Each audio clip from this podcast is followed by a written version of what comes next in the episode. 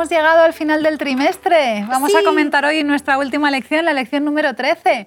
¿Cómo estáis? ¿Qué os ha parecido la experiencia? Pues a mí me ha gustado mucho poder compartir con vosotros eh, toda esta información, todas estas semanas en las que hemos estado investigando tanto acerca de este libro tan bonito. Para mí ha sido fantástica, ha sido una experiencia preciosa de compartir con vosotras y también de tratar tantos temas, de poder profundizar y, dirigirnos a ciertos aspectos que puedan ser valiosos, importantes y útiles para nuestra audiencia. Pues me alegro mucho, yo he aprendido un montón. Creo que ha sido muy buena idea el enfocar eh, el estudio del libro de Génesis desde distintas perspectivas, pues porque hemos recibido información diferente. Yo he aprendido un montón de cosas de, la arqueología, de la historia, algunas eh, ideas teológicas y del texto que no conocía y creo que eso ha sido muy, muy enriquecedor para todos.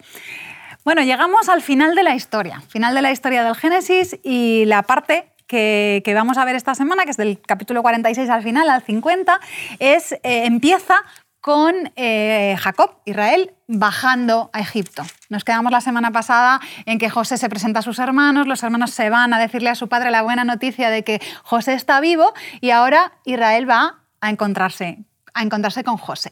Y esto de bajar a Egipto es una cosa que es como, como muy repetitiva en la Biblia, pasa muchas veces. ¿Os acordáis de alguna otra historia en la que los personajes van a Egipto, a lo mejor en circunstancias distintas? Pues ah, quedándonos en el libro del Génesis, Abraham, que ya hemos hablado de él, baja a Egipto y allí pues cuando volverá de Egipto volverá más rico incluso de, cómo bajó. Pero ahí se va por su cuenta. Ahí se va, él es el que decide irse a Egipto. Yo, yo querría poner un caso, por ejemplo, muy especial y bonito en el Nuevo Testamento, con el caso de Jesús, ¿no? con su familia. Tiene que huir a Egipto. Marchar a Egipto es muy interesante porque, de alguna manera, nos recuerda también experiencias de los personajes bíblicos. Estamos viendo en Génesis la experiencia que vivió Jesús también durante su adolescencia en Egipto. Efectivamente. Y ahí tenemos un caso en el que Egipto es una protección. Ellos van huyendo y en este caso Egipto les sirve como protección, que es algo similar a lo que ocurre en nuestra historia. Aquí la familia baja a Egipto, todavía hay esa hambruna, y allí van a estar cuidados, allí eh, Dios los va a proteger por medio de José.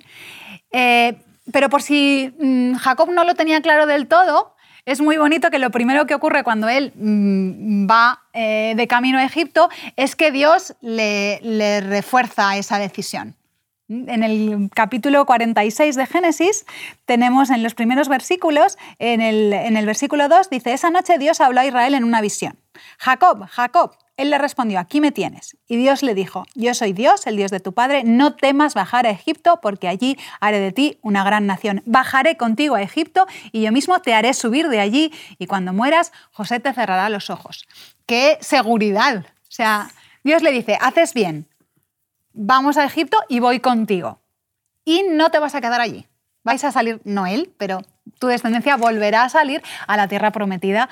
Eh, es un poco como que tenemos otra vez el cierre ese del círculo de Abraham cuando se va a Egipto y vuelve a la tierra prometida. Aquí va a pasar algo similar, solo que en un, periodo de tiempo más largo. es, muy bonito, me parece, eh, todo esa, ese refuerzo de Dios y ese no temas, por ejemplo. Ya que estamos en la última lección, si queremos recordar algunos otros momentos del Génesis en el que Dios está haciendo ese, ese esfuerzo de reforzar al ser humano en sus decisiones, de decirle que le acompaña, a mí me gusta mucho también del Génesis la historia de Agar. Cuando Agar tiene que huir por primera vez porque Sara la trata mal, Dios va y le dice, eh, yo, te veo, mm, yo me preocupo por ti. Y la segunda vez, eh, cuando Agar ya pues, se tiene que ir totalmente del cuidado de Abraham, eh, Dios otra vez va a buscarla y le dice, yo te oigo. la primera vez te vi, vi que estaba sufriendo y ahora también te oigo sufrir a ti y a tu hijo, entonces estoy con vosotros, no os preocupéis. Qué bonito, ¿eh? tener un Dios que nos ve y que nos oye. Es, es precioso. Y yo precisamente en ese aspecto quería añadir, Noemí y Priscila, el aspecto de cuando él vive la experiencia en Betel, cuando sale de su casa, ¿no?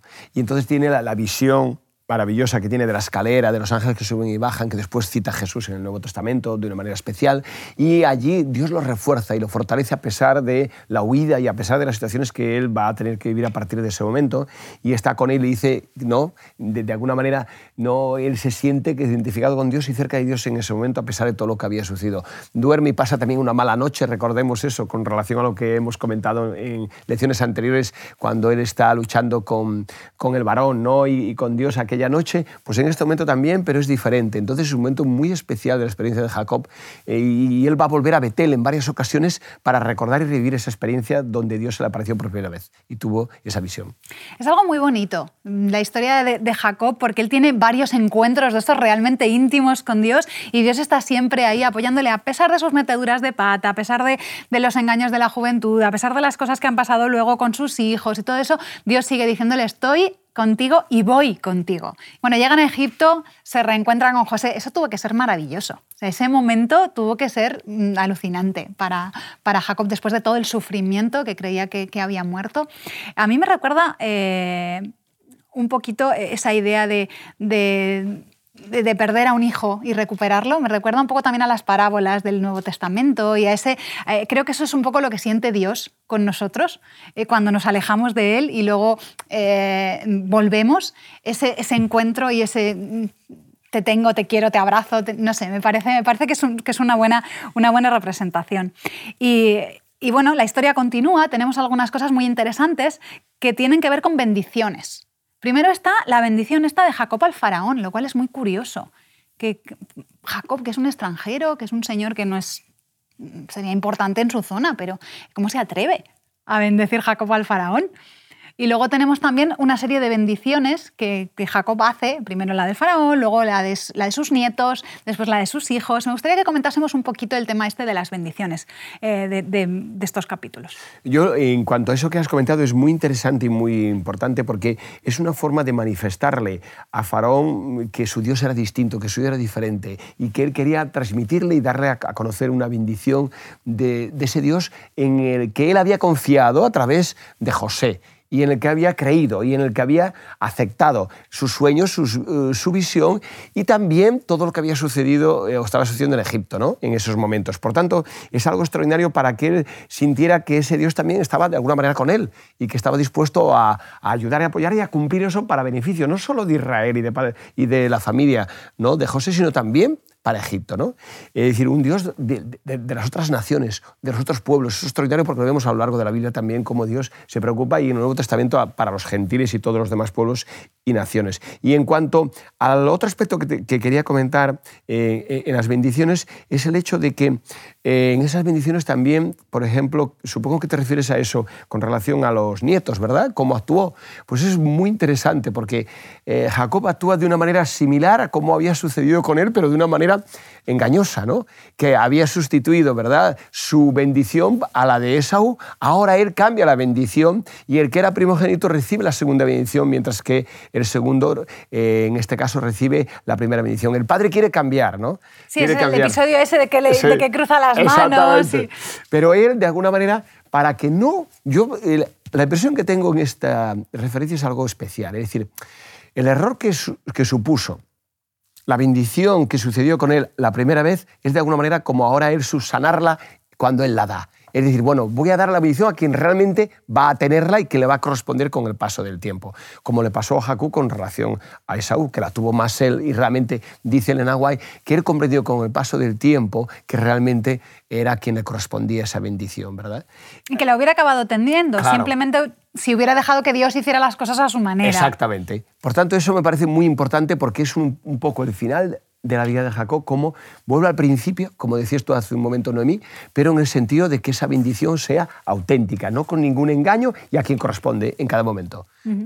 A mí en los últimos capítulos, el capítulo 49 de Génesis me llama la atención eh, porque son esas bendiciones, es el testamento de Jacob, cuando Jacob a cada uno de sus hijos le, da una bendición que es una profecía, mm, cómo eh, esas cosas que les va diciendo Jacob a sus hijos, no, no los vamos a explicar todos porque no tendríamos tiempo, pero algún ejemplo de cómo se cumplen estas bendiciones, estas profecías luego en la historia de Israel. Eh, a mí, por ejemplo, después de haberlas leído todas, me resulta muy, muy extraña la bendición que se le da a Benjamín, porque yo creo que al ser Jacob, eh, al tener Jacob un especial aprecio por los hijos, eh, tanto José como Benjamín, y la bendición que le da a Benjamín es un poco extraña. Dice que es, serás como un lobo rapaz que devora a sus enemigos por la mañana y reparte su botín por la tarde. Yo creo que Jacob, si hubiera podido ser suya la bendición, hubiera dicho algo más bonito a Benjamín. Y sin embargo, leyendo las interpretaciones que se han hecho a lo largo de la historia. Hay una que es muy bonita, que es la de Agustín de Hipona, eh, porque al parecer eh, Pablo surge de la tribu de, Benjamín. Y Agustín de Hipona dice que Pablo, eh, relacionándolo con la bendición que le da Benjamín, dice que en un primer momento por la mañana Pablo fue como ese lobo que devoraba y perseguía a los cristianos veraces y que por la tarde se repartió estos despojos, que era como el predicador que después iría y repartiría las buenas nuevas al resto de, cristianos. Entonces me parece eh, muy bonita, ¿verdad? Yo en este aspecto quería resaltar también varios detalles, por ejemplo, de alguna de ellas, como la de Simeón y Leví o como la de Judá. O sea, lo, primero es que estas bendiciones reflejan elementos del carácter que tendrían sus, eh, hijos por una parte y sus descendientes, ¿no? Y cómo eh, a lo largo de la historia se desarrollarían y cómo a lo largo de la historia se manifestarían. Y por tanto, fijaos cómo habla de Simeón y Leví, a pesar de que Leví fuera tribu eh, que fue la responsable del santuario, dice son hermanos, pero habla de que de su maldad habla de su furor, de su ira, que no querría estar en ese furor y esa ira ¿no? de ellos. Por tanto, habla de elementos que realmente eh, suceden después, posteriormente, aunque también en un sentido positivo. Y habla también de Judá, que es muy importante, ¿no? Te alabarán tus hermanos, o sea, habla ya de la preeminencia de Judá y de su lugar especial ¿eh? y, que su mano se alzaría, ¿no? Eh, y alzará tu mano se alzará tu mano. Entonces habla de una posición de privilegio. Realmente sabemos a través de la historia que de la tribu de Judá, además eh, de venir David y toda dinastía davídica ¿no? Y monárquica en ese momento, también viene la de las referencias a todo el plan mesiánico y todas las profecías mesiánicas. Por tanto, habla de la preeminencia que tendría Judá. Y además, para concluir, un detalle muy importante es que Judá fue el último reino que cayó, que fue al exilio y, y al cautiverio. Y eso es muy importante porque habla que aun a pesar de romper el pacto, tardó más que el resto de Israel para hacerlo y de alguna manera mantuvo, a pesar de sus deficiencias, muchos aspectos que aquí se señalan de esa preeminencia que tendría Judá. Entonces estamos viendo que ya desde aquí, desde, desde el Génesis, como hemos visto ya desde los primeros capítulos, desde el 3, ya tenemos referencias al Mesías. Y aquí es como que está un poquito más desarrollado. La bendición esta de Judá es bastante larga, va desde el versículo 8 hasta el 12, me parece, y está diciéndole cosas que ya tenemos en, relacionadas con, con, Jesús, cuando habla de, del cachorro de león, esa representación de, del Mesías como un león. Y el cetro de Judá. El cetro de Judá. Tenemos todas esas referencias que, que, están, por un lado, mm, referidas a los reyes, a David, y luego a Jesús, que finalmente va a ser el rey de verdad. Eh, aunque luego a los, a, los israelitas les, les, costaba entender estas cosas, esas dobles referencias, y no tenían muy claro qué tipo de rey iba a ser Jesús, porque en realidad el mensaje de la Biblia es uno. Y es el plan de salvación. Aquí vemos que constantemente Dios está recordándonos, esto eh, se va a arreglar, yo lo voy a arreglar, voy a venir, voy a estar con vosotros como, como persona y lo voy a arreglar. Y yo en ese aspecto, Noemí, me gustaría añadir un detalle. Cuando habla aquí de cetro de Judá y, por ejemplo, en números también, cuando habla Balaán, que también hace profecías acerca de Israel porque él quiere maldecir, pero tiene que bendecir, como aquí él, hace, que es muy interesante, pero lo encontramos más adelante en números, es, eh, es muy importante porque eh, la referencia que se hace aquí en los Targumim, en las en los versiones arameas parafraseadas, habla de Mesías y de rey. Exactamente. Lo, lo, pone sí, exactamente. literalmente, Mesías y Rey, según el, el Targumim que se consulta en números y también con relación aquí al texto de Génesis. ¿no? Y eso es muy interesante porque aunque son versiones parafraseadas, no son literales del hebreo, sin embargo, a veces son explicaciones que amplían y que completan el significado de los términos en hebreo que a veces resultan un poco más discutibles solo en el texto masorético o en el texto hebreo directamente. Qué interesante. es muy interesante. Pues me gustaría que comentásemos un poquito algunas ideas, a lo mejor generales, eh, para finalizar. Y una de ellas que me parece muy interesante es el por qué ¿Por qué tenemos este libro del Génesis? ¿Por qué escribiría Moisés este libro? ¿Cuál sería su motivación para escribir el libro del Génesis? Al, investigar este tema a lo largo del trimestre me he dado cuenta de dos cosas. La primera sería la razón por la que se escribe el Génesis y la otra tiene más que ver con la figura de Moisés. El Nade White nos dice que es Moisés el que escribe el Génesis y que eh, los ángeles le habían dicho ya a Moisés que él iba a ser el libertador del pueblo de Israel. En el momento en el que Moisés mata a este egipcio, nos dice Elena de White que cae en el mismo error que han caído los grandes personajes del Génesis, como Abraham, como Sara, como Rebeca, que intentan hacer la voluntad de Dios, intentan ayudar a Dios, pero meten la pata. Entonces, cuando se va a Madiam y está allí escribiendo el, libro del Génesis eh, y escribe todas las historias de estos personajes que han metido la pata igual que él, ¿con qué sentimiento seguramente Moisés estuvo escribiendo las grandes historias de estos personajes? Yo creo que él... Eh, creció como persona diciéndose de, bueno, ellos también han caído, pero el Señor siguió con ellos y yo también he caído y el Señor va a seguir conmigo. Esa es la primera curiosidad que me ha venido después de estudiar eh, tanto, tan intensamente el libro del Génesis. Y la segunda, pues tiene que ver pues, eh, con la razón, el por qué lo escribe.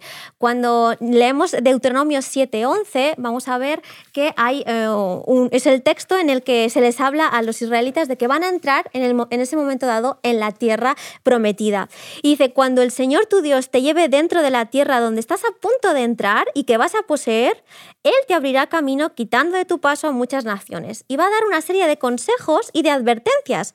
Dice, por ejemplo, no permitas que tus hijas ni tus hijos se casen con las de estas naciones porque se apartarán de mí para rendir culto a otros dioses. Y sigue así, dice, porque caerás en su trampa si adoras a sus dioses, o si codicias sus dioses o codicias su plata, se convertirán en una trampa para ti. Nos está hablando de la influencia que estas naciones van a tener en el pueblo de Israel, que va a entrar ahora, en este momento dado, en la tierra prometida, que está llena de otras culturas que tienen otra forma de ver el mundo.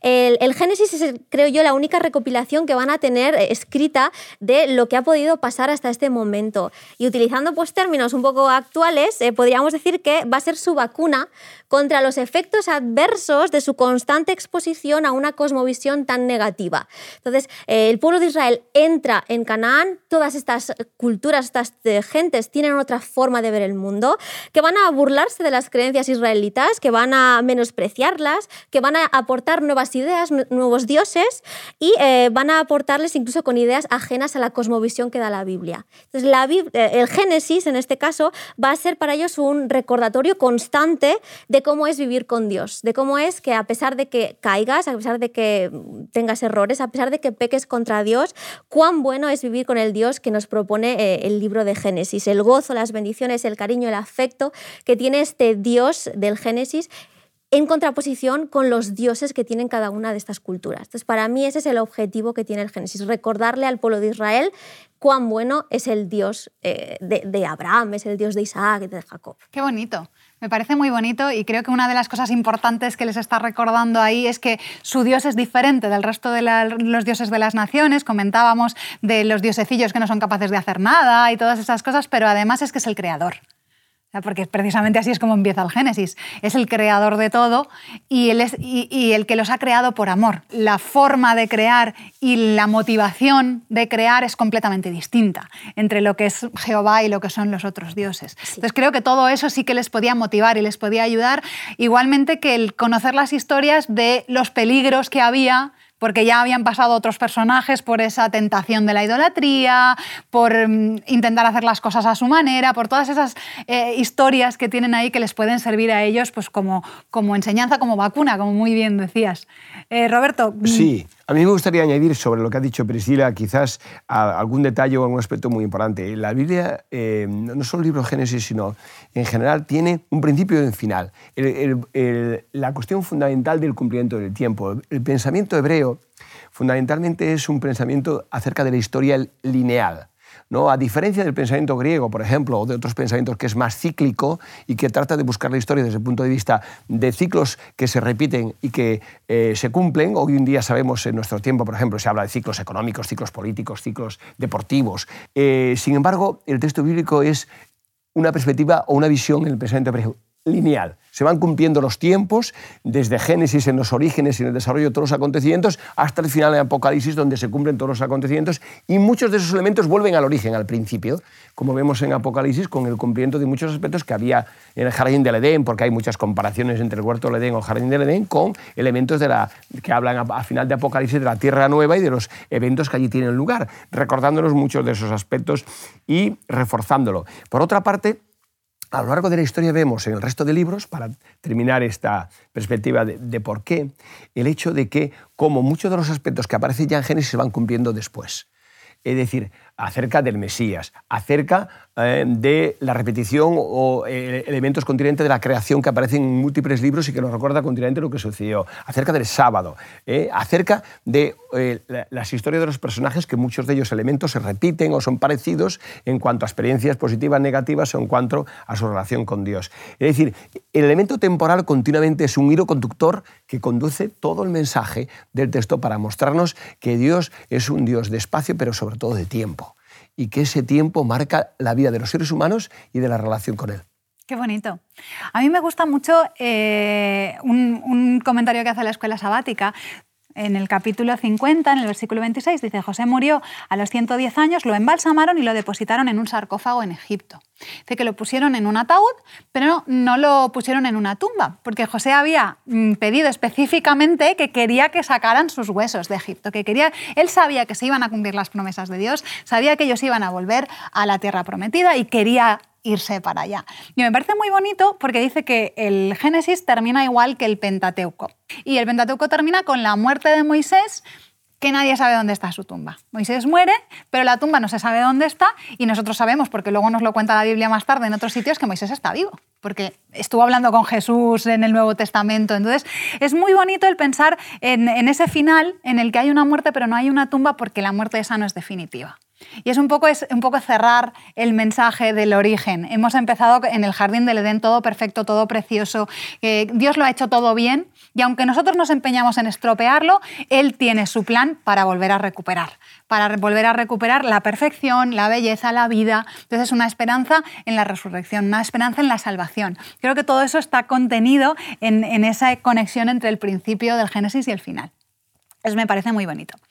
Eh, nos queda muy poquito tiempo.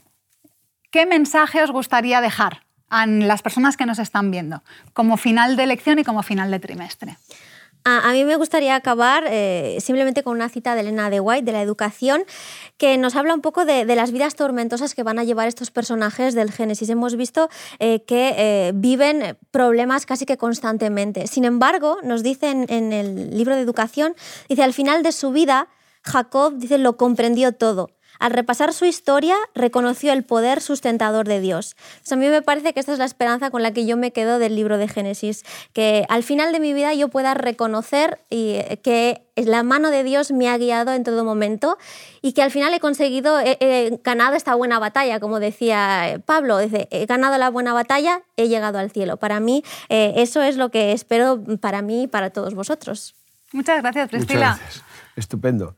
Eh, a mí me gustaría eh, sobre em, este aspecto resaltar algo muy importante, y es que parte de lo que hemos estudiado y hemos eh, comentado en nuestras lecciones tiene que ver con visiones ¿no? que recibe Moisés.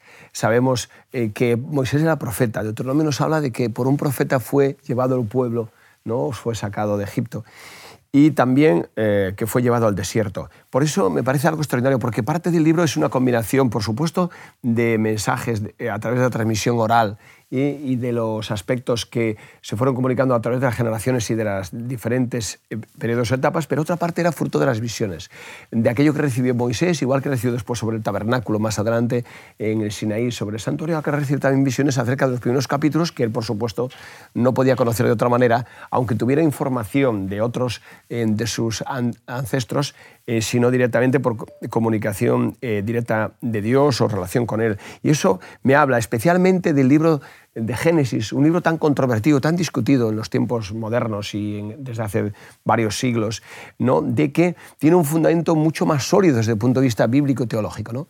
que no solo se basa en literatura, en poesía, en narrativa, sino también se basa en visiones, en comunicación o revelación o inspiración de Dios hacia el ser humano, en este caso a través de Moisés, y que eso queda reflejado en el texto de una manera extraordinaria, para mm, confirmarnos y reafirmarnos que no procede de él, sino procede de algo superior a, Moisés y que lo refleja el libro. Por lo tanto, me parece un libro maravilloso porque nos habla de lo que hoy el ser humano necesita, de dónde venimos. Para muchos, para la gran mayoría, venimos de la evolución. Sin embargo, para la Biblia, para Dios, venimos de su obra creadora.